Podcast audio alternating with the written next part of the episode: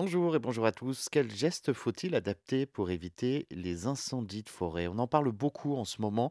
La planète entière est concernée. Les causes de ces incendies sont la hausse des températures, la sécheresse et la négligence aussi des promeneurs.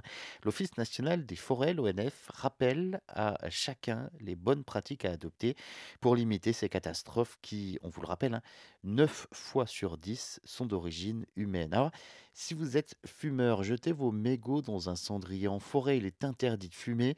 Si vous euh, organisez un barbecue, faites-le chez vous, dans un espace aménagé pour cet usage, sur une terrasse, euh, loin de l'herbe et des broussailles qui peuvent donc euh, s'enflammer. Vérifiez la débroussailleuse avant de l'utiliser pour éviter qu'elle mette le feu. Le risque de départ de feu est encore plus important ces dernières années, alors que plusieurs départements sont en état de sécheresse. Région Sud, Provence, Alpes, Côte d'Azur, l'Île-de-France, la Bretagne, aucune région en France n'est épargnée par ce risque d'incendie lié à la hausse des températures et aux sécheresses répétées. Alors, en cas d'incendie, appelez soit les pompiers au 18, les urgences au 112 ou bien les urgences destinées aux sourds et malentendants au 114.